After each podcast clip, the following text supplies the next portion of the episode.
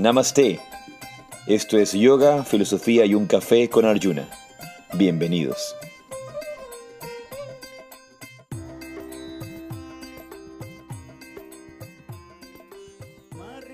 Jai Sri Radhe Radhe. Namaste, yo soy Arjuna Das Y yo soy Chintamani. y esto es un episodio más de Yoga, Filosofía y un Café, tu espacio para dialogar sobre yoga, conciencia, atención plena, formas de vivir, tu dosis semanal de sabiduría, Qué lindo estar aquí nuevamente este domingo. ¿Cómo estás? en vivo desde Guayaquil. Ya no estamos en el Ya ashram. no estamos en el ashram, estamos desde Me Guayaquil. gusta cuando hacemos, ¿te acuerdas cuando hicimos en vivo? Creo que hicimos desde eh, Girona. Ajá, claro, por Sí, supuesto. y otra vez lo hicimos en vivo desde Girona, pero yo estaba en Girona y otra vez también de Barcelona, yo estaba en Ajá. Barcelona.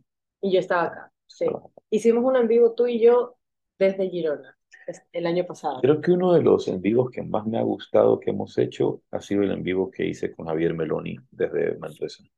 Sí, muy Justo, interesante. justo esta mañana pensaba, pensaba en Javier Meloni y, y, y realmente su, su enseñanza y recuerdo cuando conversar con Pablo Dorso acerca de, de Javier y las expresiones de Pablo sobre Javier, de, de su vasto conocimiento, de su vasta experiencia interna eh, y de, del nivel de erudición espiritual que tiene.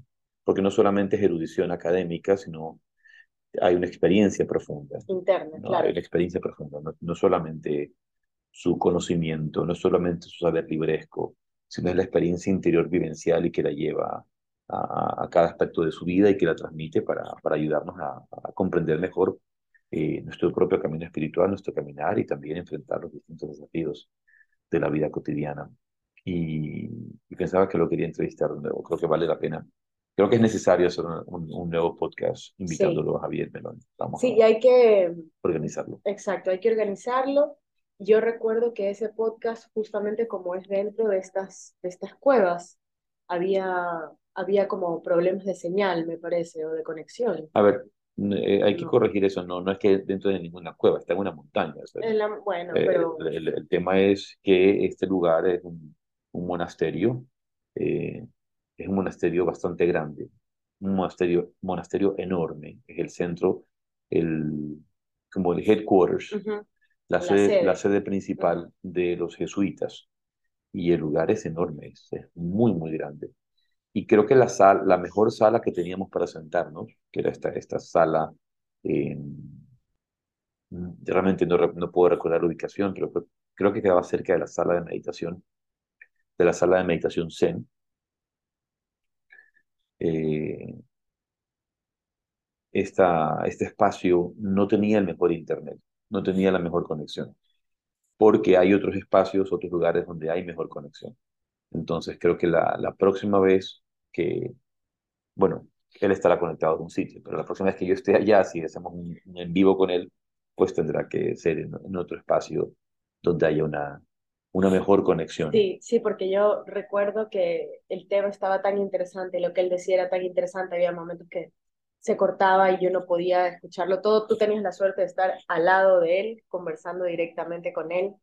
eh, y a pesar de igual de esas, esos pequeños obstáculos, realmente la, la entrevista quedó muy bonita eh, y se podía palpar, incluso yo no estando allí, yo me imagino que el resto de personas que estaban conectadas también lo, lo sintieron, eso que tú, que tú dices, ¿no? De que no es solamente un, un saber libresco, ¿no? De, de aprenderte de algo o de que has leído mucho y que se quede en teórico, sino que realmente hay una, hay una, una experiencia profunda, interna, que es, es, voy a volver a decir la palabra que dije, palpable, ¿no? Se, se siente.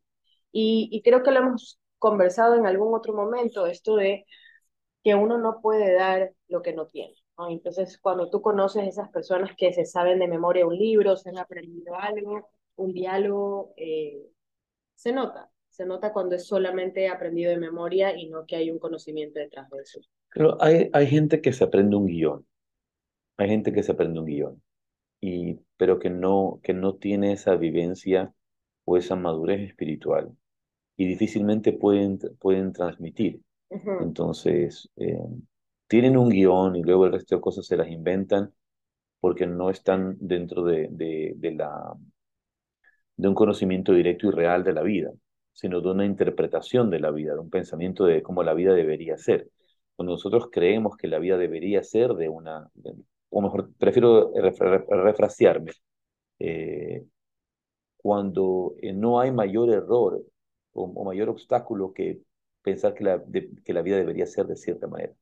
Lo que hay que descubrir, esta es la verdadera sabiduría, es eh, esta aceptación de la vida tal cual es y la comprensión de la vida tal cual es. El hecho de comprender la vida tal cual es. Y una vez que la comprendes tal cual es, puedes eh, vivir de manera coherente. Porque si creemos que la vida debería ser de una manera, que las cosas deberían ser de una claro, encajar estamos todo interpretando. Estamos todo eh, reflexionando, estamos todo eh, juzgándolo. Y no es realmente el camino a seguir. No, no, no, no, no, hay nada, no hay nada de sabio en eso. Lo otro es, bueno, realmente es difícil eso de, de aceptar que la vida es así o, o asado, eh, porque siempre estamos oh, bastante tiempo, creo que lo, lo, lo pensamos, es que debería de ser así, debería de cumplirse tal cosa. Y pues que estemos siempre pensando que debe de encajar dentro de una, de una forma, pues nos va a traer mucha frustración también, porque va a ser así como expectativa, expectativa versus realidad, ¿no? Ya la, la, la vida cuando no es como tú quieres, te frustra, te enoja, eh, te deprime, te causa ansiedad, estás con este, este término en inglés que se usa mucho, el overthinking, ¿no? Estás dándole vueltas y vueltas y vueltas a un por eso, tema. Por eso, tú sabes, insistimos en este tema de piensa, piensa menos, siente más, que es una, una, una frase. Y el otro día recordaba que una vez tenía un, tenía un alumno, tenía un alumno, uh, un, un, poquito con déficit de atención, un, adulto con déficit de atención. Hay eh, varios. Que no tenía... Eh, eh, y viene, un día me dice, una persona me dijo una vez, piensa menos, siente más. Y yo como, oye, y Nico, te lo dije yo. o sea, como lo miraba a los ojos. Sí, como así, yo, pero eso es, te lo dije yo. Eso es mío. O sea, piensas que lo has sacado a otro lado. Entonces, obviamente, como no, como no está presente, está, como no estás presente, estás mucho en tus pensamientos, mucho en el aire, de repente recibes algo por allí que se, se, te graba, se pero te no, no, sabes ni, ni, siquiera de dónde salió. No sabes ni siquiera de dónde salió. Y eso pues, eh, es el hecho de volver a estar presente, a, a, sentir. Justamente cuando estás mucho en los pensamientos, como ese overthinking, no vives la vida. Yo recuerdo una conferencia de este gran sabio catalán, indio catalán, Pánica, la verdad, que, que era un, como un congreso, un, un conversatorio con sabios, con, con conocedores de, de, la filosofía oriental, de las vías contemplativas, en las que él, le preguntaban, eh, eh, creo que se llamaba Saber, saber Morir, eh, o se llamaba Saber Vivir, Saber Morir, algo, algo así se llamaba el, la conferencia. Entonces, cada uno de los expositores dijo palabras muy, muy interesantes, reflexiones muy interesantes, pero luego cuando le tocó hablar a Paniker, eh, él, él, él, tenía esta característica de disruptiva, de tratar de sacar a la gente de su... De su de su zona de confort. De su zona de confort y también de, de esa zona placentera mental sí, en la que te has centrado, ¿no? Eh, el, me río porque me acabo de acordar de algo que te enseñé el otro día que hablaba Sadhguru y también lo habían puesto a hablar a Osho de, de, ajá, del, del tema, ¿no? Me, me, río por eso, por este tema disruptivo. Y en, en, en, cuando le está en el micrófono, cuando le toca hablar a Panicar, mejor dicho, Panicar eh, dice de, de, una forma un poco eh, ruda, pues digamos ruda eh, eh o tajante, ajá. enérgica, dice, Saber vivir, saber vivir, saber morir. Hay una sola cosa que me molesta. Saber. Todos queremos saber. Todos queremos saber. Para saber vivir no hay que saber nada, hay que vivir. Hay que vivir. Para saber morir no hay que saber nada, hay que morir. Pero todos lo queremos llevar a la región del pensamiento, uh -huh. todos lo queremos llevar a la mente, todos lo queremos llevar a la reflexión. Sí. Eh, entonces, hace pocos días hablaba con una persona eh, que, me, que me decía, mira, estoy con estos pensamientos, eh, esta persona tiene un hijo, está así, con pensamientos de este tipo. Digo, pero, pero ni siquiera debías tener tiempo de pensar en pajaritos preñados. O no tienes tiempo de pensar en tonterías, no deberías tener tiempo. ¿Por qué? Porque tienes que cambiar pañales con pipi y caca, tienes que dar de lactar, tienes que hacer un montón de cosas. Parece que no estás ocupado. Ocúpate cuando uno no está ocupado y no, no está presente, la mente pues tiene la, la, la, oportunidad de estar pensando en tonterías. Así es. De hecho, eso es creo que uno de los mayores problemas en, en la actualidad, es este, este overthinking y por eso es que tú ves desde pequeños, porque hay muchos niños, se lo ve desde pequeños, de edad de escuela, eh, que los diagnostican, te dicen, es que este niño eh, tiene ansiedad crónica, este niño eh, sufre de depresión, y tú dices, ¿cómo un niño de 10, 11 años, 14 años, 15 años puede vivir con ansiedad crónica o con depresión? Y es ese no estar presente, vivir en el futuro, porque la ansiedad se produce por eso. Pero, por estar... me imagino que estás hablando de niños un poco, eh, o sea, no estamos, hablando, no estamos hablando de niños de tres años. No, tres no, de, pero sí, pero de, de niños un poco más. He escuchado grandes. de niños de 11 años. Claro, es normal, pero eso, eh, me refiero a, es normal que eso suceda en este tiempo frente al ritmo Exacto. de vida que llevamos. Algo que, algo que me sucedió esta semana, que lo vi esta semana, mejor dicho, eh, estaba yendo a hacer mi práctica y clase de yoga de la mañana, no recuerdo si fue el miércoles, qué día fue esta semana. Y en el ritmo de la semana, pues después de dejar a los, a los chicos en, en la escuela, pues ya tomo, tomo mi camino para allá, los dejo y, y manejo. Iba pasando por, por la calle y veía el, el nivel de velocidad de la gente. Que hay, y en estos espacios donde sobre todo hay colegios, donde hay escuelas. Que debería respetarse un nivel de velocidad eh, menor, con, con, con, con, mayor suavidad, por el peligro, obviamente, de, claro, el, trágico que se congestiona. La gente coge y con toda agresividad eh, maneja violentamente y rápidamente sí. y se vuelve peligroso. Y luego salgo a la calle principal mientras estaba, obviamente yo iba en, una, en un momento de contemplación porque lo primero que hago en la mañana es meditar, entonces ese, ese slowing down, ese calmar la mente, ese, ese serenar y, y, y, calmar nuestro ritmo, que obviamente es, movido en la mañana por el tema de los niños, el desayuno, el colegio, sí, lo que hay que hacer, rápido. pero el, la mente está en ese estado de enfoque, uh -huh. ese estado de, de desacelerado y vamos con más calma, con más pausa, eh, eh, eh, con energía, con energía porque hay que, los chicos se ponen... Claro, igual, igual hay que cumplir con un tiempo. Pero cuando salgo a la calle principal, luego de haberlos dejado los chicos en el colegio, yo veía cómo la gente manejaba y a la velocidad que iban, y van unos peleando con los otros más rápido que otros, y de repente me tocó dar, el, dar vuelta en un instante, bueno, ya salí a la calle principal, tomé mi propia vía y tratar de, de, de, de no caer en ese, en ese irme con ese flujo, eh, sab saberme cómo, saber cómo moverme en él para no ser accidentado, para moverme adecuadamente, cumplir mis tiempos, pero no estar en esa misma energía. Y tú veías cómo la gente te tira el carro encima te tiran el carro encima literalmente, a todo el mundo le tiran el carro encima y se tiran el carro encima unos a los otros, se quieren aplastar los unos a los otros para llegar primero a su destino. Y, recuerdo esta, recuerdo ahora esas palabras de Pablo Dors cuando Pablo, que va a venir al Ecuador pronto, ya vamos a hablar acerca de eso, este otro, otro, otra de las buenas noticias que tenemos del Yoga Conference. Eh, Pablo eh, habla acerca de que de que no estamos justamente en el presente, de que estamos constantemente en lo que viene después. Si estamos haciendo el desayuno es porque los niños se tienen que ir a la escuela. Uh -huh. si, si voy a dejar a los niños a la escuela, voy rápido porque luego tengo que ir al trabajo. Luego trabajo muy rápido porque nunca estamos en el ahora, sino que estamos en lo que va a venir después. Sí. Nos estamos preparando para lo que viene después. Yo conozco gente que come el desayuno y está pensando, ¿qué voy a almorzar? Y luego, ¿y qué voy a cenar? O termínate el desayuno. en este momento piensa en el desayuno, ya luego pensaremos en el, en, el, en el almuerzo. Y como dices tú, muchas veces hacemos las cosas pensando en lo que viene después. En algún otro episodio creo que hemos conversado esta diferencia entre vivir el presente y en organizarte cronológicamente, que es diferente, porque entonces hay esa pregunta, ah, entonces no pienso en el futuro. ¿No? Entonces no pienso qué viene después, entonces no, me, no, no pienso en el menú de la semana, del día. Y eso es diferente, se llama organización, planificación, pero otra cosa es estar pensando siempre en qué es lo que viene luego.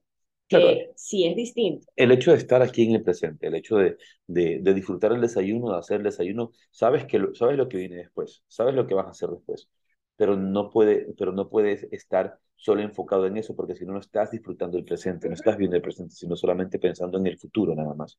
Y muchas veces dejamos que la vida se nos pase en vez de eh, vivir la gloria del momento, de, de, de, gozar ese instante. Sí, sí, es, es, y yo creo que cada vez más se ve eso, o sea, la gente, eh, yo lo veo en el día a día cuando la gente se sienta a almorzar y está trabajando mientras almuerza, está con el celular mientras almuerza, viendo noticias, estás haciendo ¿no? el, el dedito, el típico es el, el, movimiento del dedito hacia arriba cuando estás en una red social, eh, Instagram, Facebook, TikTok, cualquiera que esta sea, respondiendo mensajes de WhatsApp. Nunca estás sentado comiendo, disfrutando la comida, viendo a la persona que tienes al lado.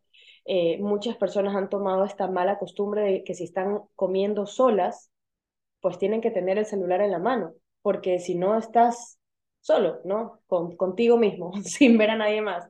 Entonces tú lo ves muchísimo, esa gente que está almorzando sola, con el celular en la mano, haciendo otra cosa, nunca ve qué es lo que está comiendo, nunca saborea la comida, nunca ve los pajaritos alrededor o si está lloviendo, si hace sol. Estás enfocado, o miento, no estás enfocado, estás distraído con otros muchos artefactos. Claro, justa, y, y justamente es lo que está sucediendo.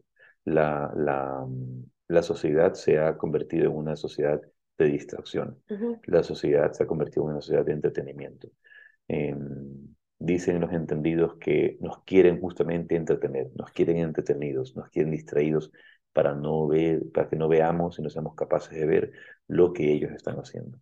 Y si y justo se, se, se acercan elecciones en distintos países, aquí mismo en Estados Unidos, en otros lados, creo que es eh, sumamente importante de, de, de, cuando llegan esos instantes de política, ser eh, realmente investigar por, por quienes estamos votando, qué es lo que está detrás. Porque esto tiene un trasfondo también de, de una sociedad, no, que no solamente que la sociedad se mueve de esta manera, sino de quienes están detrás de esta sociedad, quiénes son las personas que te quieren distraído, quiénes uh -huh. son las personas que te quieren estúpido, quiénes son las personas que te quieren ignorante, que no quieren que estudies, que no quieren que mejores, y que, y que nos están vendiendo un ritmo de vida, que nos están vendiendo una forma de vida, este, este, esta, esta forma de vida que no es, eh, eh, que no está en armonía con, y en equilibrio con la naturaleza. Con, claro, con, con, el ritmo real, con, biológico. Con, la vida, uh -huh. con, con el hecho de que la digestión toma un tiempo, de que el sueño toma un tiempo, de que el trabajo toma un tiempo. Yo a veces pienso por qué se inventaron esta semana de trabajo, esta semana laboral de uh -huh. cinco días laborales. De lunes a viernes. Eh, y también. Y de nueve a cinco. Y luego, hoy día, la forma en que estamos educando a los niños que pasen encerrados estudiando. Así es. Esas son demasiadas horas cuando los niños deberían tener más espacio fuera, más espacio de juego. De ocio, de salir. Más espacio de, de, de deporte, más espacio Así es. de naturaleza. Mira, justo ayer conversaba con una amiga, eh, conversábamos acerca de, este ritmo acelerado, ¿no? Y de que en muchas, muchas entidades educativas eh, se mandan tareas para la casa, pero muchísimas, o sea, no es una vez cada vez, cada vez y cuando, no, sino que es, es seguido. Y que muchos papás dicen, es que quiero que mi hijo esté ocupado. ¿No? Muchos papás pensamos estas cosas, ¿no? Es que ¿qué va a estar haciendo en casa? Nada. Y, y conversábamos acerca de la, de la importancia de, de que los chicos tengan momentos libres, o sea, de que sean, de que sean niños, ¿no? Que sean niños, de que se aburran, de que salgan, de que juegan, de que hagan, salgan a hacer patineta, de que hagan tenis, de que hagan fútbol, de que hagan básquet, no sé, algún deporte, que cultiven su cuerpo también, porque de hecho si no hay un cuerpo eh, cultivado, sano, músculos fuertes, el cerebro tampoco puede funcionar bien. Es necesario. En cuerpo sano. Exacto, o sea, e, era, era real. Los mejores pensadores en Grecia eh, eran los mejores gimnastas eran, por eso es que se hacen las olimpiadas y etcétera, etcétera, cultivaban su cuerpo de la misma forma en que cultivaban su mente. Entonces ahora estamos en, esta, en, esta, en este sistema y en esta sociedad donde los chicos se los recarga de trabajo para que estén ocupados en el día, en la tarde, en la noche, los fines de semana, cuando tienes que tener un tiempo libre de descanso, eh, relajado, en pausa, que también tengas tiempo de, de leerte un libro. Se llega a tal punto que, hemos, que, que hay esta enfermedad de estar ocupados. Así es. Si la gente está desocupada, te, te, sientes inútil, piensas que no, está, que no eres productivo, porque eso nos, ha, eso nos ha criado dentro de esta visión de la productividad. Debo, debo de ser productivo. Pero justamente para encontrar ese espacio de calma, creo que la próxima semana eh, esto es un buen tema que podemos revisar, que entre otros temas que tenemos planificados, pero ahora mismo, parar, darse ese espacio. Así que vamos a hacer nuestra meditación, que todavía no la hemos hecho, empezando el programa como siempre. Y donde quiera que estés, te invito a sentarte en una postura cómoda. Y si estás de pie, si estás caminando, por lo menos regresar a tu centro, al presente. Así estás caminando, sentir paso a paso. Sentir cada paso, cada toque de tu pie en el suelo.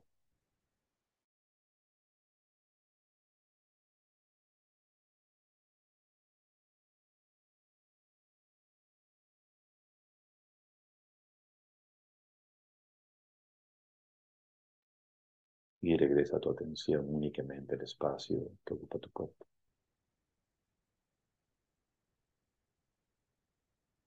Relaja tu frente. Relaja tu frente un poco más. Y nota cómo relajar la frente los pensamientos se calman, la respiración se vuelve más serena, más profunda, más calmada.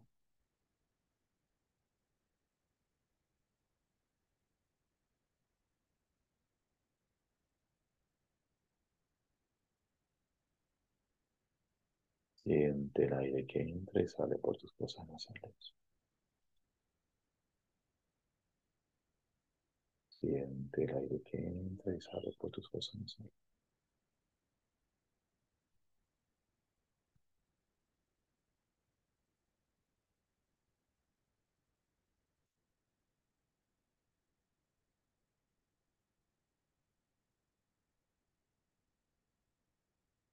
Consciente de cada respiración, de cada inhalación, de cada exhalación.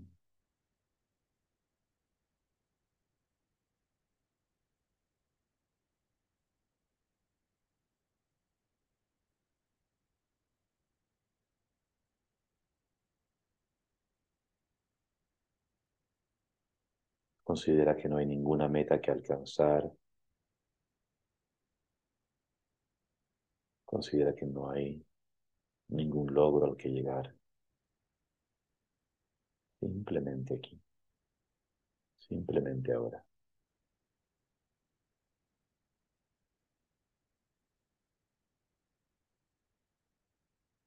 Regresa a la gloria del momento, del instante.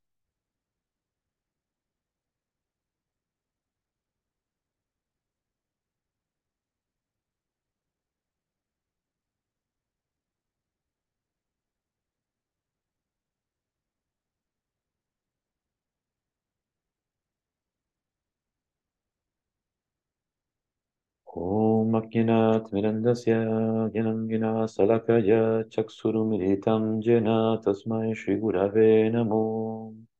Y ofrezco mis más humildes reverencias a mi maestro espiritual, quien abrió mis ojos con antorcha del conocimiento cuando me encontraba en la oscuridad más profunda. Y muy despacio de estos ojos.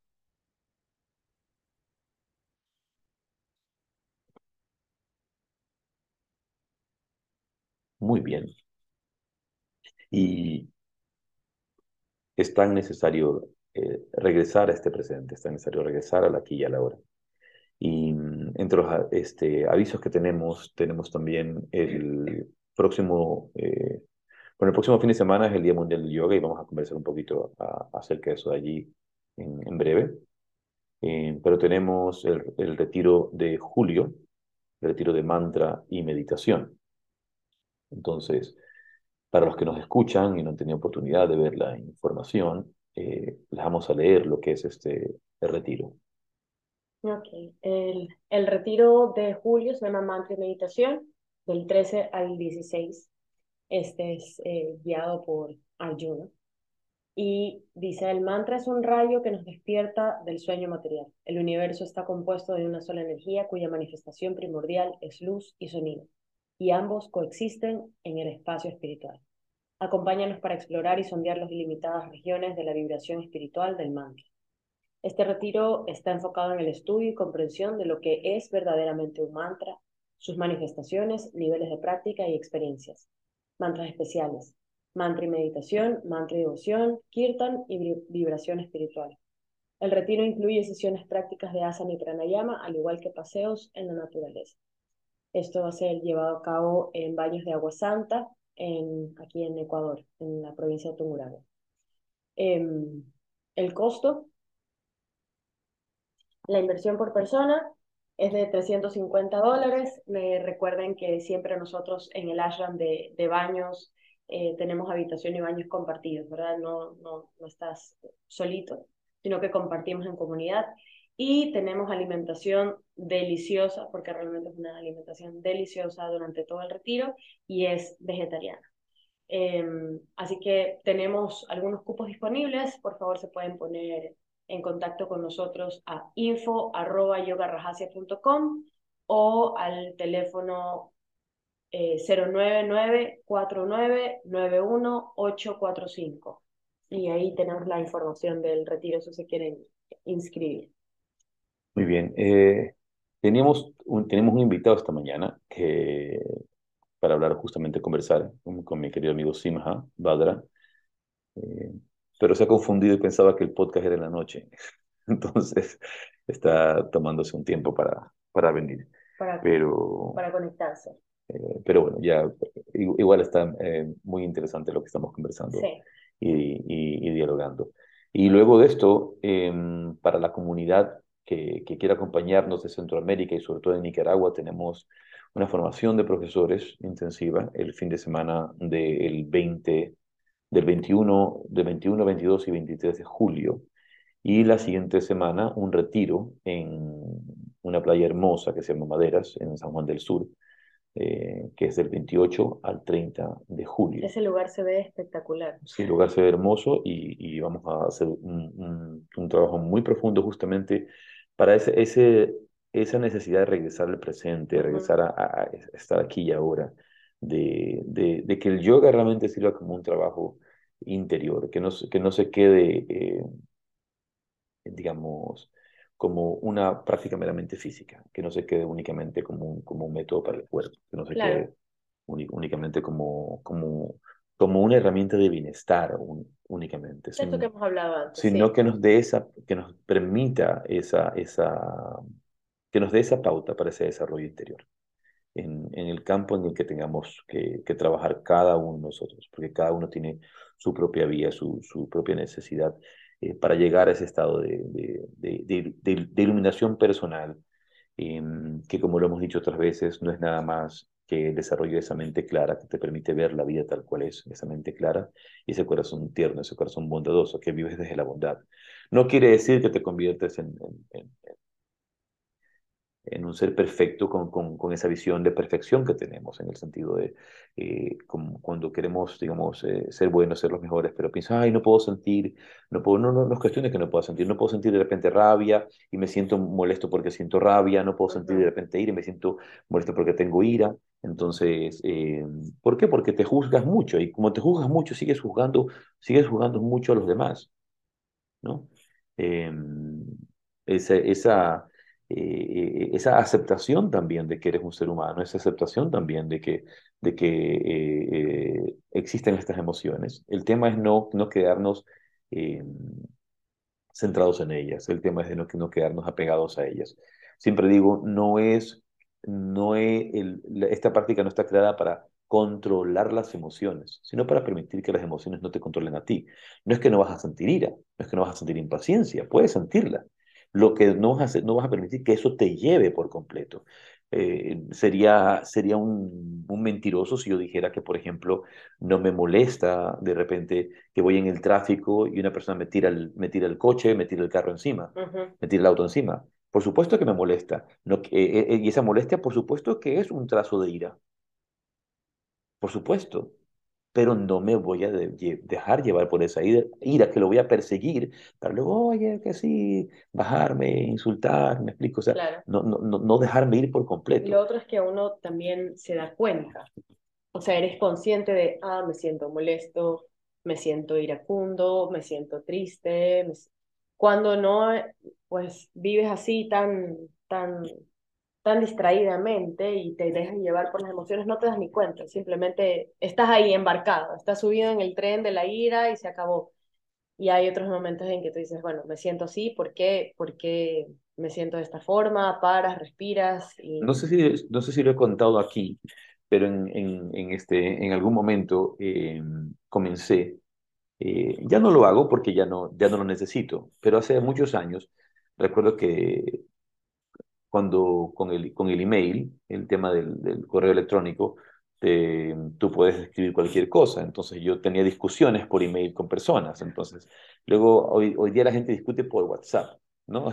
Antes discutías por email, también discutías por Messenger. Hemos venido por distintas eh, etapas de las discusiones. antes, discutías, antes discutías cara a cara, ¿verdad?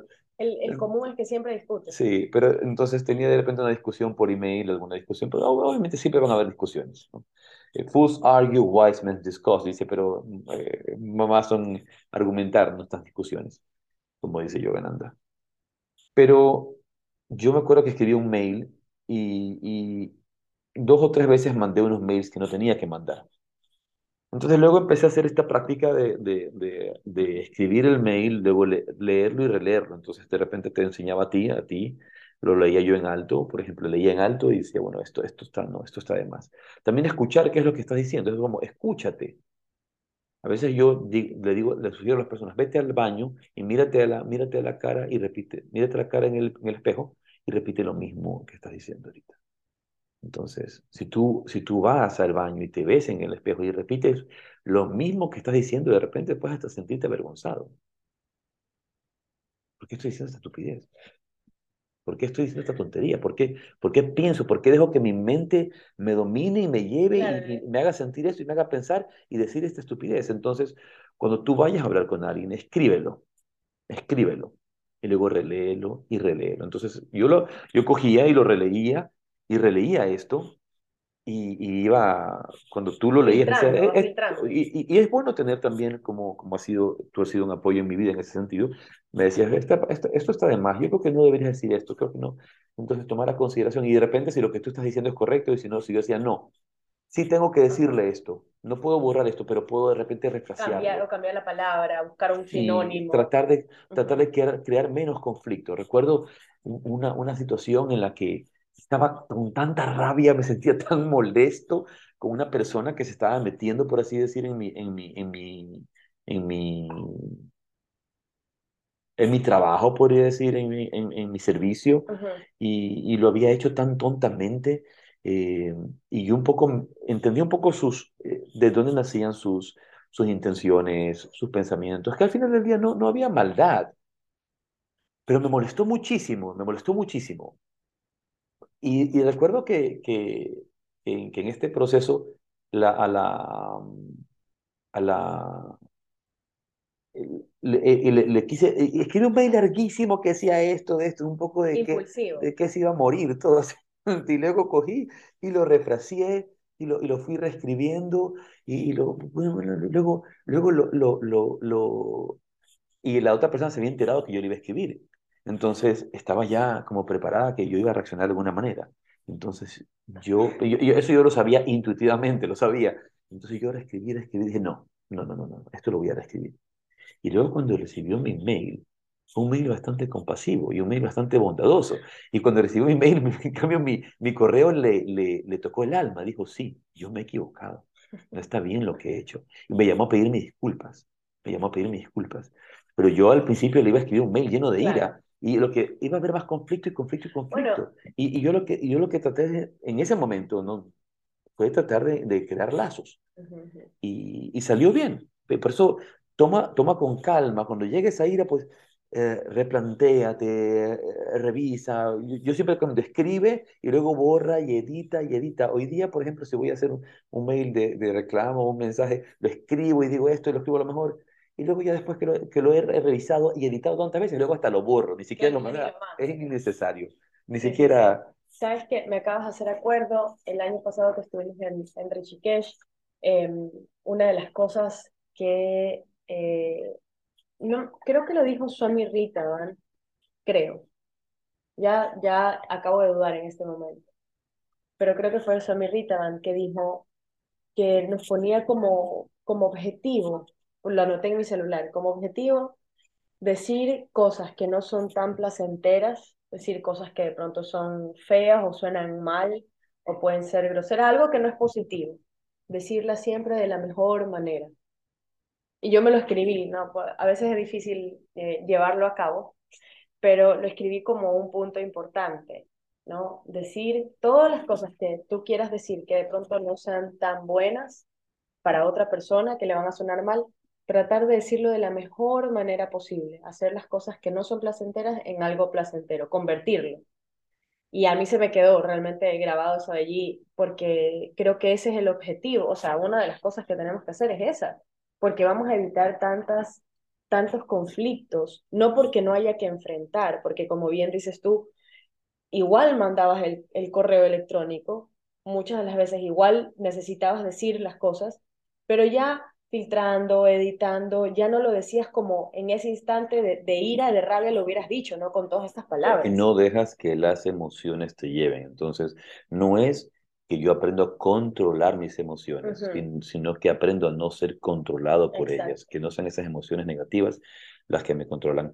Mencionamos algo acerca de los hijos y, de esas situaciones que pueden suceder, de repente uno se desespera con los hijos. El otro día escuché un consejo que me pareció sumamente interesante y que creo que vale la pena eh, recordarlo, que decía, si tus hijos hoy día te están como eh, sacando, de, sacando de quicio, están eh, sacándote de quicio, en ese instante, cuando, cuando vayas a reaccionar, piensa, toma esta perspectiva, imagínate que tienes 80 años, imagínate que tienes 85 años, que tu vida está acabando y que no, este es, este es el único momento que te vuelven a regalar con tus hijos. Es el, este, este instante, este mismo instante es el último momento que te regalan con tus hijos. ¿Cómo actuarías en ese momento? Y, y eso yo pienso también que hay que ponerlo en perspectiva. ¿sí? Cuando estamos con las personas que amamos, con las personas que queremos, imagínate si, ellos perdieran la vida, si, si, este, si este momento que tienes de discusión con ellos fuera el último instante que tienes, Qué feo que es que alguien pierda la vida, alguien que tú amas. De repente discutes esa mañana y esa persona sale de casa y, y, se va muy molesto contigo. Y la, y, la última experiencia contigo fue esa, esa discusión. Y a veces discutimos por tantas tonterías, por tantos disparates. Y, no nos damos cuenta que, que, lo que lo que está primando es nuestro ego y no primando la bondad, no primando el, el corazón, no primando el amor, y yo primando la objetividad y la sabiduría. No, y no quiere decir que, que, que, no se nos vaya la olla, como dicen en España. De repente nosotros podemos pasar eso, pero justamente hay que reflexionar, regresar a este presente. Yo, yo, quiero acotar algo a esto que estás diciendo, porque muchas veces escuchando esto podemos pensar, ah, entonces ya no voy a decir nada. No, no, no, hay que decirlo, pero de otra manera. Eso, no es que, ay, ya me, lo me, me, lo voy a tragar me lo voy a callar, ya no voy a decir nada para evitar el conflicto, ya no voy a decir nada porque le molesta a no sé quién, ya no voy a decir nada porque mis hijos entonces este puede ser el último momento. No, no se trata de eso, es si hay un mensaje que se puede dar o que se debe dar, ¿no? Tengo que, decir. Lo que dijiste antes. Exacto, voy, a, voy a dar el mensaje, necesito dar este mensaje, necesito comunicarlo, pero lo voy a expresar de la mejor manera posible. Voy a hacer que el mensaje llegue pero mi eh, elección de lenguaje va a ser diferente. ¿no? Sí. Muy bien, y ha llegado nuestro querido amigo Simha, lo vemos ya conectado. Ya informamos que se había confundido con la hora. Bienvenido Simha, ¿cómo estás? Hola, hola, muy buen día. Perdón por la confusión. El, el lapsus entre, AM y, entre AM y PM. Sí, hay una diferencia de una letra.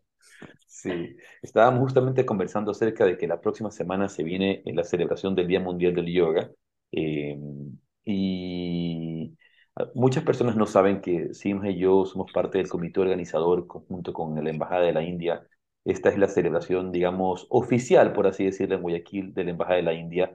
No es que no hayan otras, obviamente cada centro de yoga, cada espacio puede hacer su, celebración, pero esta es la que la Embajada de la India toma como oficial para juntar a todos los centros de yoga, a todos los espacios de yoga, eh, que, a, crear yoga como, digamos, unidad. Y antes de, darle la palabra a Simha, quería leer un poquito, si Chintamani nos puede leer un poquito acerca de, de, lo que es el Día Internacional del Yoga, por favor, si nos puede leer. El Día Internacional del Yoga se celebra el 21 de junio. La fecha fue promulgada en el 2014 por la ONU con el objetivo de dar a conocer los beneficios que aporta esta disciplina milenaria para nuestro cuerpo y nuestra mente. La India propuso el proyecto de resolución para crear el Día Internacional del Yoga y recibió el apoyo de 175 Estados miembros. El discurso pronunciado por el primer ministro indio, Narendra Modi, dijo que el yoga es un don inestimable de nuestra antigua tradición. ¿Qué es el yoga? El yoga es una disciplina milenaria que se originó en la India y que ayuda a que los seres humanos desarrollen mayores destrezas físicas, mentales y espirituales. A través de esta práctica se puede alcanzar la unión del cuerpo y la mente, lo cual ha contribuido a que muchas personas alrededor del mundo vean el yoga como una rutina más que fortalece y contribuye a un mejor estilo de vida. Se considera el yoga una disciplina holística porque trabaja de una manera integral, armoniosa y equilibrada todas las áreas del ser humano, pero siempre respetando los ciclos de la naturaleza. El yoga puede ser visto como un estilo de vida y por esta razón fue reconocido y valorado por la Organización de las Naciones Unidas, por los importantes aportes y beneficios que trae a la salud integral de todos los seres humanos. En el mundo tan acelerado de hoy, la práctica de yoga es una alternativa viable que ayuda a combatir el estrés y evitar la aparición de algunas enfermedades. El yoga representa una manera de descubrir la vida desde otro enfoque, donde el cuerpo y la mente trabajen unidos para alcanzar mayor bienestar y plenitud. Muy bien. Simha, cuéntanos un poquito cuál es el programa que tenemos para este, para este próximo sábado porque eh, obviamente sabemos que se ha declarado el Día Mundial del Yoga el 21 de, de, junio. Para mí es un poco gracioso porque el Día Mundial del Yoga es el mismo Día Mundial del Surf, el Día Mundial del Skate, el Día Mundial de un montón de cosas. Es como que el 21 de junio lo toman como el Día Mundial de casi de todo. Pero para nosotros es muy relevante porque es el Día Mundial del Yoga. Pero en general, creo que casi todos los años nos ha tocado entre semana el 21 de, de junio y se lo, se lo mueve, ¿verdad? Sí, así es. Eh, bueno, ya lo dijo Chintamani, en el 2014 fue promulgado el Día Internacional del Yoga. Se preparó a nivel mundial para el 2015, la primera edición en muchos países, de hecho, en lugares icónicos de cada país, de cada ciudad. Aquí en Guayaquil, bueno, lo hemos venido haciendo constantemente, eh, casi en la mayoría de los eventos en el Malecón 2000, ya que es un lugar icónico, pero también hay otro lugar ¿Dónde fue el primero, que para, ¿Perdón? ¿Dónde fue el primero? El, aquí en Guayaquil, ¿dónde fue el primero? El primero en el 2015 lo hicimos en la explanada de Parque Samanes, donde se inauguró también, bueno, en aquella época el logo Ecuador a Mala Vida. Entonces se convirtió pues en, en la parte más uh, vistosa del parque, que era un área muy grande, donde fueron aproximadamente 180, 200 personas, recuerdo. De ahí en adelante lo hicimos en Malecón 2000, bueno, es mucho más icónico y más representativo para nuestra ciudad. Es el símbolo a pesar de, que Así es. A pesar de que un par de años también pues la Embajada de la India había hecho la donación del busto de Gandhi, que lo hicieron en...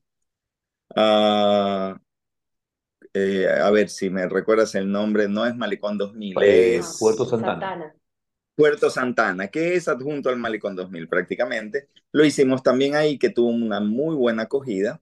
Entonces, ininterrumpidamente, pues tú sabes, y, lo hemos trabajado juntos, este evento se ha ido dando año a año, uniendo y reuniendo a las escuelas de yoga eh, que hay en la ciudad. Dicho sea de paso, son muchas y muchos profesores. Entonces, bueno, se va haciendo cada año una selección de profesores para que se den a conocer y para que contribuyan con el evento cada uno pues invita a sus alumnos y de hecho lo que más, al menos a mí me ha llamado la atención, es que claro, más de la mitad de los practicantes son ya alumnos de escuelas, pero sirve de catapulta para dar a conocer al yoga, porque muchas de las personas que van al evento nunca en su vida habían practicado yoga, ni siquiera tenían idea de qué se trataba.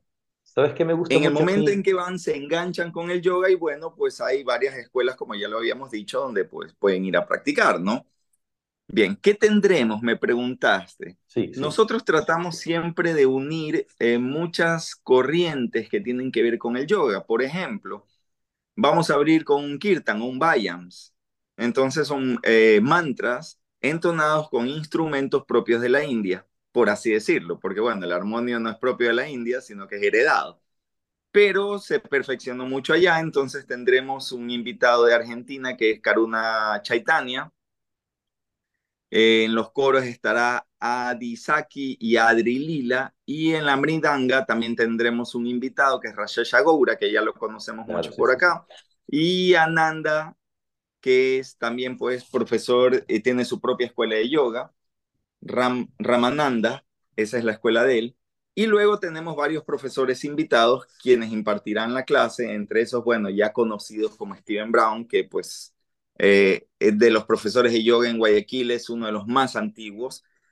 De ahí tendremos pues profesores que también por primera vez eh, participarán. Y esto es con la ayuda y el auspicio de Malecón 2000. Malecón 2000 tiene un proyecto de yoga se llama, bueno, es un proyecto general realmente, se llama Malecón al aire libre. Entre las actividades que se hacen en el Malecón justamente es eh, las clases de yoga, que imparten dos profesoras que, bueno, no las tendremos en el escenario principal, pero estarán donde casi nadie ve, en el staff o los karma yogis, ¿no? A veces solo vemos a los profesores que están sobre el escenario, pero no vemos todo el aparataje que hay detrás de todo esto, ¿no? que es tan importante. A mí una de las cosas que te iba a decir que me gusta mucho ver cuando se hace el Día Mundial del Yoga y que hemos eh, eh, estado eh, tantas veces aquí en el malecón, a mí yo me recuerdo que me dio mucha pena, con mucha pena no estuve, no pude estar en la primera celebración que se hizo porque estaba, creo que estaba justamente en el Bhakti Fest, si no me equivoco, eso se lo hizo después del Kirtan, el Kirtan Fest que tú organizaste, creo, o, fue cuando, cuando, cuando, cuando se hizo el, el 2015, este no. El Kirtan Fest fue después del Día Internacional de Fue después de eso, sí. Si algo así era. Yo, no, yo, yo tenía que estar en California en esa, en, esa, en esa fecha, pues estoy casi seguro. Pero en tal caso, una de las cosas que más me ha gustado de ver es personas que se acercan y no van a ninguna escuela. Que no van a ninguna escuela, que, que, son, que fueron a alguna escuela alguna vez, pero por sus ritmos de vida no pueden ir a la escuela, pero ya tienen el yoga como disciplina personal en su vida y, lo, lo, practican con regularidad y lo practican de repente con, con, una clase en línea, con, a veces con un libro, pero, pero hacen yoga, practican yoga. Tú sabes que para hacer yoga no hay que ir a ninguna parte necesariamente, conocer la técnica, alguien te enseña y ya está, practicas, ¿no? Y está muy bien si puedes ir a una escuela, es excelente. Pero a mí me gusta ver mucho eso, que vienen personas que ven este día como una gran oportunidad de venir a compartir con otros profesores, con personas porque no tienen nunca la oportunidad de hacerlo, y sin embargo el yoga es importante en su vida. Y, he visto muchas, he conversado con, con, muchas personas que me dicen, no, no, yo no voy a ninguna escuela, yo practico en mi casa y, y me gusta mucho y, los veo que vienen todos los años como este, a, este, a este evento magnífico que es el Día Mundial del Yoga. Eh, y otra cosa que me gusta mucho es también la oportunidad de, de crear comunidad. Y creo que como mensaje podemos dar, y tú contigo lo hemos conversado algunas veces, a veces en el medio de estas cosas eh, tenemos ese gran enemigo, pues que lo sabemos desde, desde, desde, toda enseñanza espiritual, eh, esta conciencia del ego, ¿verdad? Del ego, no sé qué, viene. Entonces, de repente dices, si no me invitas a dar clase, que yo soy profesor, tengo una escuela, ay, no me invitaron a dar clase. Ah, entonces no voy, porque no me invitaron a dar clase. Y, y, y, y, no importa que no puedas dar clase, como tú bien dijiste, todos los años tratamos de poner varios profesores distintos, tratamos de, de, invitar, pero no importa que no, que no estés invitado a dar clase por, por la razón que sea, eh, eh, porque obviamente no, no, se puede, creo que a duras penas son ocho profesores que hay que tener, ¿verdad? Ocho o nueve por la... Por, por Así es, ocho profesores. Claro, ocho profesores, entonces obviamente hay más escuelas, hay más profesores, hay más espacios, no pueden estar todos obviamente, y con mucho gusto, tú, tú tantas veces has sido tu espacio para dar clase, yo también, no, no, no, porque nos gusta que vengan otros, pero el hecho de animar a todos a que vengan eh, como una celebración por el yoga, para el yoga, y justamente para crear mayor comunidad y mayor conciencia de la importancia de esta práctica del yoga. A veces a mí me da pena y lo he visto, lastimosamente sucede, que hay personas que de repente les da un poquito de celos y dicen, no, no, como a mí no me invitaron a la clase, yo no voy a ir. Eh, eso, eso por un lado, y luego hay otros que les da vagancia, que dicen, ay, no, mucho sol, no, no, no, muy temprano. muy temprano en la mañana, es sábado. Creo que es importante que animemos a todos a venir indistintamente de, de que den clase, no den clases, y, y pues qué mejor momento que, que, crear comunidad en el yoga que el Día Internacional del Yoga. Sí, es una forma de honrarlo de una u otra manera. Eh, dentro de la estructura que nosotros tenemos, y bien que hayas eh, tocado ese tema, dentro de la estructura que nosotros tenemos para el, Día Internacional del Yoga son eh, los kirtaneros, quienes van a ser kirtan y vayams, ellos, bueno, es un grupo aparte porque obviamente hay que saber tocar, hay que saber cantar, hay que saber entonar para... ahí no puedes poner a cualquiera. Ahí no yo digo, yo quiero tocar kirtan, pero no sé tocar kirtan. Claro, no tengo idea de qué se hace. Pero en, en cambio, en el grupo de profesores son ocho, como lo habías mencionado, son ocho en escenario, pero tenemos profesores suplentes. Los profesores suplentes nadie sabe qué son los suplentes, solo lo sabemos los que tenemos la lista de profesores. Entonces está la lista de los ocho profesores y abajo dice suplentes. Y en esos suplentes, el problema mayor no es venir y dar clase o pedirle a un profesor que dé clase. El problema mayor es decirle, ¿te gustaría ser suplente? Entonces casi nadie quiere ser suplente. No, si yo no estoy en el escenario, no voy. Entonces ni siquiera es que me dice, bueno, no, no quiero ser suplente, pero yo voy a practicar, no te preocupes. No, simplemente no vienen. Pero dentro de esa estructura hay que reconocer a algunos profesores, eh, no sé si debo eh, nombrarlos o no, como un ejemplo, por favor, que me han dicho, como por ejemplo Licho Burgos, me ha dicho, por mí no te preocupes, ponme de suplente todas las veces que quieras. Y nadie lo sabe, nadie sabe que ella se ofrece para ser profesor suplente. Y claro, le ha tocado muchas veces que por algún motivo algún profesor ese día se enfermó, no pudo ir, ella tiene que subir entonces a reemplazar a este profesor. Cabe recalcar que los suplentes tienen más trabajo que los profesores de escenario, porque el profesor de escenario sabe que va, voy a dar el Surya Namaskar o me toca todas las posturas o secuencias en pie y yo preparo mi secuencia. Pero resulta que el suplente tiene que preparar la secuencia de calentamiento, la del Surya Namaskar, la de las posturas en pie, la de posturas sentadas, etcétera, etcétera, etcétera, porque no sabe quién puede faltar. Entonces el trabajo de los suplentes realmente es un poquito más extenso, más fuerte que el trabajo de los que van a, estar en escenario realmente. Y sí vale rescatar que hay profesores que realmente nos han dado la mano y no les importa ser suplentes año tras año tras año y todavía no suben al escenario. Bueno, es que, y bueno, como tú lo dijiste... Yo creo que es importante, perdón que te interrumpa, pero que esta celebración del yoga no es eh, de que yo suba al escenario, o sea, no es mi evento como profesor, sino que estamos todos, eh, como bien ustedes lo han dicho, formando comunidad y dando la mano, poniendo el hombro, eh, y si puedo ser parte de las que están en el escenario, pues bien, si soy parte de las que ayuda a subir los, los roll-ups o las cosas de los backings de la embajada o del malecón, pues bien, o sea, hay muchos muchos tipos de, ayuda, de servicio, de trabajo que se hace en un evento como este y no siempre es estar en el escenario. Entonces, creo que es un poquito sacarnos esa, esa idea de, ay, si no estoy en el escenario, o sea, si no está el, el foco sobre mí, entonces no estoy, sino que hay muchas cosas que nosotros no vemos o que el público en general no ve cuando se arma un evento de, de este tipo que requiere mucha logística, mucho, mucho servicio, mucho trabajo y, y, pues que no es tu evento, ¿no? ¿no? No es mi fiesta y yo tengo que estar en la tarima, sino que eso es uno de los personajes que hay. Y si te toca bien y, y si no, pues puedes ayudar de otra forma. Sí, así es. Eh, de hecho, ahora recordé una, una de las propuestas que se hizo hace algunos años atrás, tal vez hace unos siete años atrás, no estoy muy seguro, que le hizo Ana Margarita Nevares en una reunión que tuvimos para la planificación del Día Internacional del Yoga, si no me equivoco, tú estuviste, Gustavo, cuando ella dijo, propuso, mejor dicho, no promocionar a las escuelas, porque es el Día Internacional del Yoga y a todos nos pareció correcto, no vamos a promocionar las escuelas, vamos a promocionar el yoga. Entonces, desde ahí en adelante, pues eh, ya no se pone los logos de las escuelas, sino simplemente es el Día Internacional del Yoga, donde todos nos arrimamos, unimos el hombro y levantamos el evento. Y como tú lo dijiste, hay muchas personas que no las vemos. Hay personas que nos ayudan a ubicar eh, los MAT y muchos de ellos son profesores también simplemente los vemos, ah, está mi profesor ahí ayudando, pero no tenemos ni idea que él también está trabajando desde muy temprano en la mañana, fue, está parado ahí revisando que cada persona se ubique bien, que no falte nada, eh, observando constantemente el movimiento de las personas y ayudando entre el público a las personas que se están equivocando o que tal vez no tienen conocimiento de esto, ¿no? el aparataje es muy grande, somos muchas personas trabajando atrás de esto y solo vemos a ocho. Sí.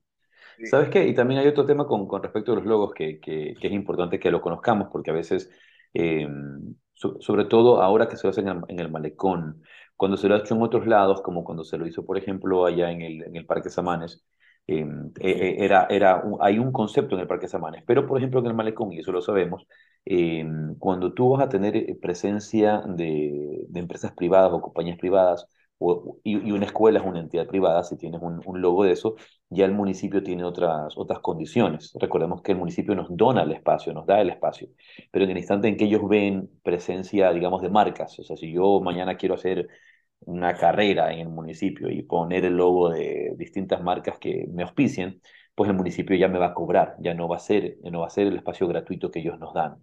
Entonces también ese tema es, es importante que, conocerlo, que, que, va más allá también de nuestro control de querer o no querer poner logos, sino también de que el municipio eh, y el malecón tienen una, una política sobre, sobre, las, sobre las marcas que, que, están, que, están, que están allí. Y otra cosa que, que me parece importante que el hecho de, de, apoyar y de estar más allá de, de, los profesores que decimos, de, darse el tiempo, creo que darse el tiempo, el, el, yoga, imagínate, ¿no? Eh, sabemos que las masas llaman a masas, que la gente llama a la gente. Si tú ves más gente haciendo yoga, más te, más te motivas a practicar yoga. Y hablamos de que estamos en un, en un momento país muy importante donde se habla mucho de violencia, se habla mucho de inseguridad, etcétera. Y obviamente eh, tiene, un, tiene un tema que ver mucho con los valores, tiene, tiene que ver mucho con los valores, con la pérdida de valores. Y, y el yoga nos, nos, nos, a reconectarnos con esa esencia espiritual, a traer armonía a nuestro cuerpo, a nuestra mente, nos reconecta con otro tipo de valores, ¿verdad? Y se han hecho eh, investigaciones, estudios, eh, eh, con grupos de estudio en los cuales en distintos países donde se practica yoga y meditación o ciudades, ciudades donde se practica yoga y meditación, cómo cambia la conciencia colectiva y cómo la delincuencia baja, cómo la violencia baja. Se han hecho estas mediciones en, sobre todo en Estados Unidos, yo recuerdo, eh, he leído estos estudios, y como si nosotros, por ejemplo, pongo el ejemplo de alguien que me dijo, no, yo este año no voy a ir. Me dijo, ¿por qué no? Es muy temprano en la mañana, mucho sol. Es como, no, ven a apoyar, ven a aportar. No, no puedes no estar allí, porque tú, tu grano de arena, tu presencia aporta que más gente se, se, sea tocada por el yoga, sea motivada por el yoga, que creo que es algo eh, esencial, importantísimo.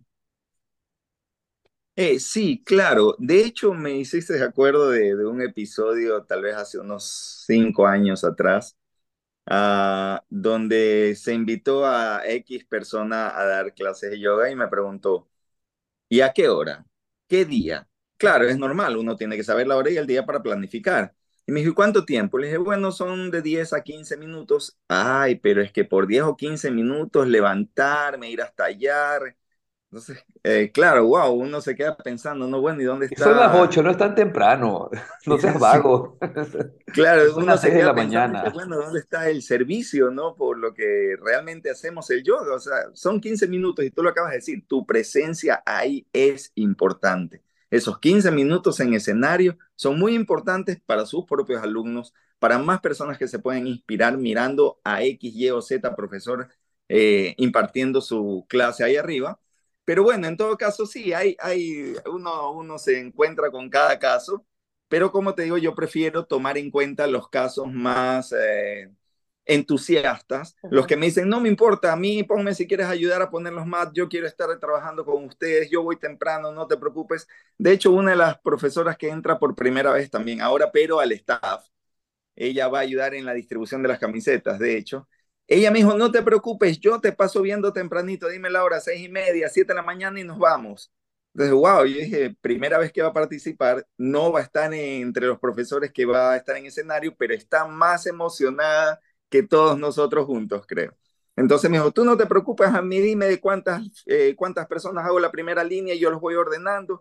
Bueno, de hecho ayer estuvimos revisando cómo ir eh, eh, ubicando a las personas y no, está muy emocionada. Entonces yo prefiero quedarme con esos casos, con esas experiencias que, hemos tenido, como te conté la del dicho, que me dijo, a mí ponme si quieres todos los años de suplente, yo voy. ¿Sabes qué sería bonito, Sima?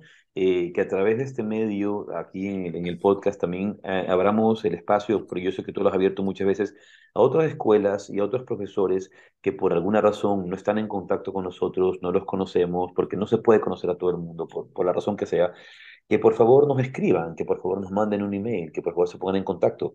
Eh, y si quisieran dar clases, no hay nada de malo en querer dar una clase, está, es perfecto y que, ser, que ser parte eh, y considerarlos para otro próximo año, otro siguiente evento, que estén también, porque a veces eh, me consta que tú estás intentando contactar con otras escuelas aquí y allá. Me consta que has ido eh, a, a, veces a, dar información a otros lugares y en la mayoría ha sido bien recibido. Hay otros sitios que te han dicho, no, si no me ponen en el escenario central no voy. ¿Verdad? Hemos conversado de esos, de, de esos, casos. Este, pero, pero el, justamente el, el, el, el, tener la oportunidad de, de, contactarnos, o sea, que manden un email, que te manden un mail, que nos escriban algo para, para que también saber que hay estas escuelas, que hay estos espacios y que quisieran dar clases y saber que contamos con ellos.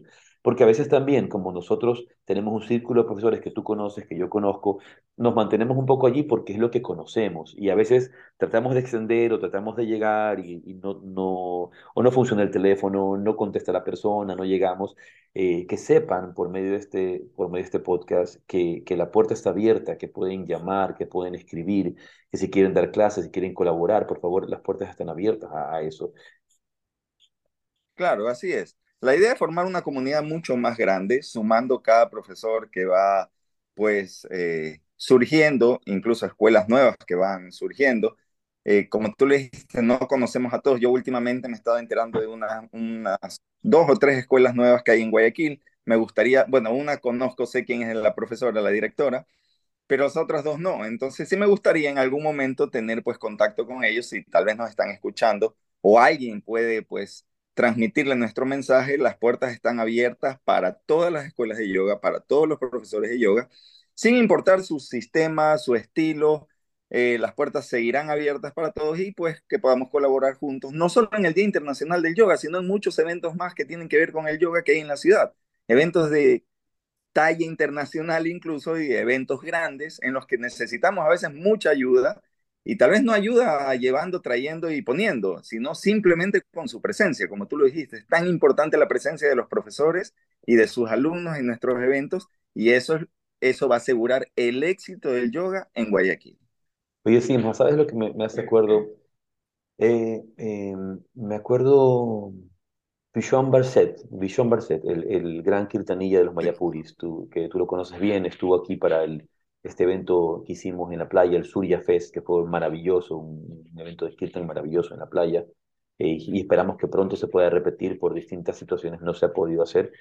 Em, pero yo recuerdo que cuando estábamos en ese evento, eh, en algún, en algún instante estábamos ocupados con cosas y, y, y, poniendo en contexto, Vishwambar es respetado como uno de los grandes kirtanillas del mundo, ¿no? uno de los grandes kirtanillas, tocan con Yayutala, ha tocado con, con, con, los grandes, tiene su propia banda, él mismo es un músico extraordinario en, en todos los niveles, en, en, la, en, la, en ISKCON, en la Sociedad, en Sociedad Internacional de la Conciencia de Krishna, es una, un personaje importantísimo ahorita, eh, como, como uno de los principales kirtanillas a nivel mundial y una persona de renombre que lo invitan, que lo llaman, que, lo, que, va, ¿no? ¿Verdad? Y yo recuerdo que estábamos en algún momento de Surya Fest con algunas cosas ocupados y, me, y, y, y, en una oportunidad él me dijo, me dijo, Prabhu, si, si necesitas mi servicio, dime, ¿en qué, qué, ¿en qué te puedo servir? ¿En qué te puedo servir? Esas fueron sus palabras. Y quizá las personas que escuchan lo que estoy diciendo no, no entienden el nivel de lo que le estaba diciendo porque estaba yo presente. Yo podía sentir su honestidad y, y su, su sinceridad al ofrecerme su servicio. tú dime en qué, en qué puedo servirte, estoy aquí para servirte. Y, eso es tan bonito cuando sientes que alguien está aquí para servir, ¿verdad? Como esta chica que decías que te va a recoger temprano, que estoy aquí lista para servir. Y, y, eso es lo que hacemos, porque recordemos que aunque el yoga sea nuestra profesión para muchos de nosotros, eh, con lo que ganamos el sustento de nuestras vidas, es realmente un servicio. Ofrecemos un servicio espiritual eh, que, nos fue, que nos fue entregado por nuestros maestros eh, para el bienestar, para el desarrollo personal y que lo estamos compartiendo con otros, pero al final del día, más que un trabajo que, que, que, tiene una remuneración, es también un servicio para el bienestar de la sociedad físico, mental y espiritual. Entonces, eh, no recordar que somos sirvientes, y creo que eso es esencial en, ese, en, este camino del, del yoga. Ese, esa actitud de sirviente, esa actitud de humildad, es la actitud que nos puede llevar lejos y ser exitosos en nuestra propia práctica personal, porque si el yoga se quedaría solamente en un, en un conjunto de ejercicios físicos, pues mejor hacemos eh, una, una, una mañana de CrossFit o una, o una mañana de, o una mañana de, de, de, circuitos de gimnasia, que, que está bien, es bueno para el cuerpo, pero el yoga tiene otro alcance. Entonces, ese aspecto de servir creo que es tan importante. Yo justo antes iba a decir que eh, muchas veces nos olvidamos que los profesores de yoga, antes de ser profesores de yoga, deben ser practicantes de yoga. O sea, tú no puedes ser profesor y no practicar. No puedes ser profesor y solamente ir y guiar y decir eh, la, pierna adelante y el muslo fuerte y ahora extiéndete para atrás. Tienes que practicar yoga. Entonces, pues ven a practicar. Ven a practicar yoga el próximo sábado eh, a las ocho y, es a las ocho y media de la mañana, ¿verdad? Cuéntanos los detalles de los horarios y todo eso. Sí, sí. a ver, eh, sobre los horarios, bueno, todo el staff casi tenemos que estar como a las siete de la mañana, pero a las ocho y media se ha dado cita a las personas. Obviamente, pues tenemos un rango de tiempo para ubicar a las personas porque muchas personas llegan y ponen el mat, yo quiero por acá, yo quiero por allá, entonces hay que tener un orden. Eh, tenemos aproximadamente entre 20 minutos, máximo, máximo y exagerando a media hora para ubicar a todos los asistentes, haberlos ubicado, haberles entregado sus camisetas y tener todo listo para las 9 en punto arrancar. Eh, bueno, un poco antes de las 9, tal vez 10 para las 9, cuarto para las 9, ya comienzan a tocar los mantras y el kirtan para ir creando un ambiente propicio para la práctica. Y luego a las nueve en punto arrancamos con el evento. Dura aproximadamente dos horas y cuarto, dos horas y media entre lo que va a ir enseñando cada profesor, cada parte que le toca. Y al final, bueno, cerraremos una vez más con un kirtan.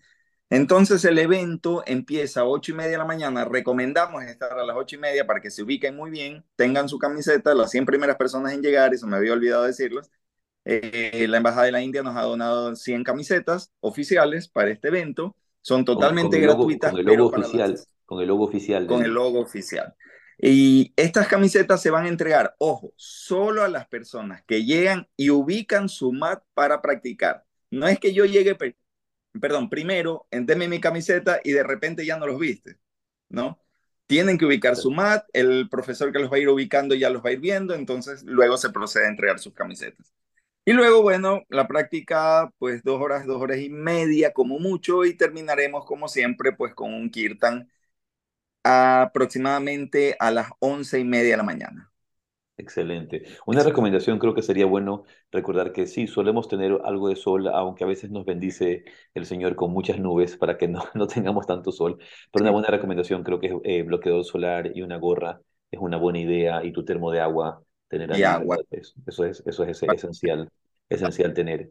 Sí, los invitamos a todos a que sean parte de esta, de esta, de esta reunión que la hacemos año a año. La ubicación es exactamente la misma que estuvimos el año pasado, ¿sí más u otra? Así es, este, atrás del hemiciclo de la rotonda en la plazoleta del malecón.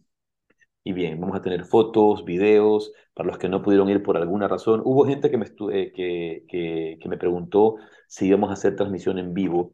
Eh, de repente quizá, porque hay gente que no puede, de, otros países, principalmente de otros países que querían estar, que se han enterado, me han escrito, eh, y pensaba que de repente podíamos hacer un live, un live eh, de Instagram, mandando, mandando un link, entonces les, vamos a ver si, si de repente lo hacemos de una cuenta específica, como para unir, ¿verdad? Podríamos hacerla por medio de la cuenta del Sana Yoga Conference, como dar esa cuenta para hacerlo a través de la cuenta del Sana Yoga Conference como una cuenta más neutral, por así decirlo, para que las personas que quieren conectarse pues se puedan eh, conectar y hacerlo en vivo. Eh, y excelente, Sima, gracias por acompañarnos. ¿Algún, ¿Alguna recomendación más que quisieras dar, decir? Gracias a ustedes por la invitación. Bueno, la recomendación es que independientemente del sistema, el estilo, el profesor que yo tenga yoga, recordemos que yoga realmente es unión. Entonces, abramos un poquito la mente, abramos los brazos así como los abrimos para recibir a todos, abramos también para recibir lo que otros nos puedan enseñar y compartamos juntos este día, porque ese día es para todos, para todos los que practicamos de una u otra manera ese camino, esa ciencia milenaria del yoga. Maravilloso. Y a todas las personas que nos escuchan en España, en Argentina, en otros países, por favor que también celebren este día, aprovechen, hagan su práctica, vayan a las celebraciones y también creen mayor comunidad. Ha sido un, un, hermoso espacio del podcast de hoy día, así que un abrazo para todos. Rade, Rade. Gracias. Rade, Rade. Feliz fin de semana. Rade, Rade.